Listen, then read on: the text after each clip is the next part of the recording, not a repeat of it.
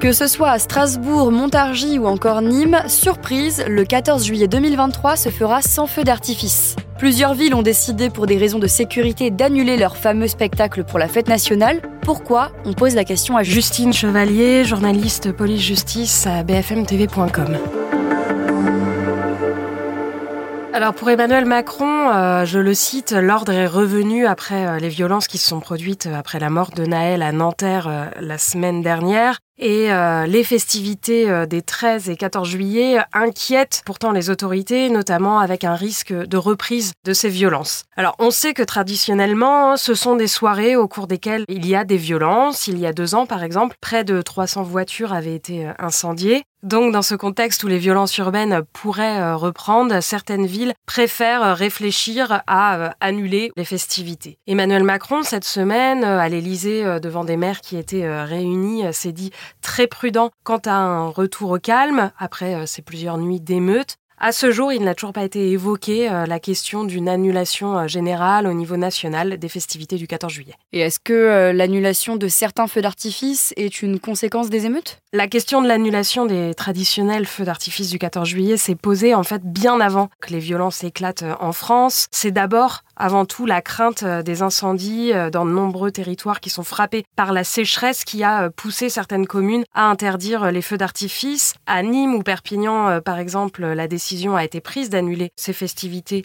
justement pour éviter euh, tout risque d'incendie euh, dans les forêts. La décision, par exemple, à Perpignan, elle a été prise il y a trois semaines, donc bien avant les émeutes. Strasbourg euh, vient aussi d'annoncer que le feu d'artifice était annulé. Là encore, c'est en raison de la sécheresse. Toutefois, les violences urbaines de ces derniers jours jouent forcément un rôle dans les décisions des mairies. La mairie de Strasbourg nous dit par exemple ne pas vouloir surcharger les forces de l'ordre qui auraient dû en fait sécuriser l'événement s'il avait eu lieu. À Montargis, euh, dans le Loiret, euh, la mairie, elle, a décidé d'annuler euh, toutes les festivités, estimant d'une certaine manière que l'heure n'était pas à la fête. En revanche, par exemple, à Mont-Saint-Barreul, la décision, elle a été prise il y a plusieurs jours d'annuler le feu d'artifice immédiatement après qu'il y ait eu des violences dans la ville. Le gouvernement prévoit justement de mettre en place un dispositif de maintien de l'ordre pour le 13 et 14 juillet. En quoi ça va consister? Le dispositif précis, on ne le connaît pas encore, mais on se doute qu'il va être conséquent avec de nombreux euh, policiers, gendarmes déployés euh, dans les rues. Je rappelle que pendant les plusieurs nuits d'émeutes, euh, il y a eu 45 000 policiers et gendarmes mobilisés pendant donc plusieurs nuits pour faire face à ces violences. Le ministère de l'Intérieur, lui, a déjà pris des mesures préventives. La saisie d'articles de pyrotechnie s'est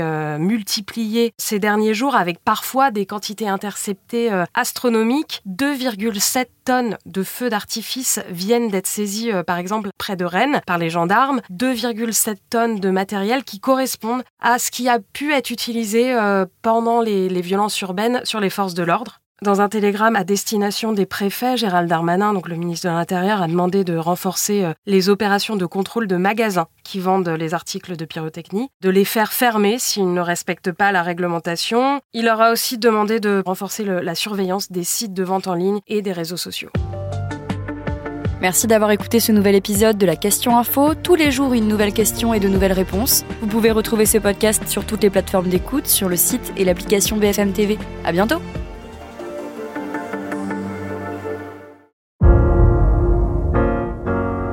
Vous avez aimé écouter la question info?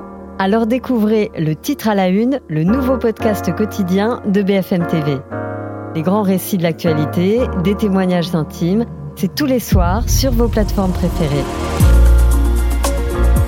À bientôt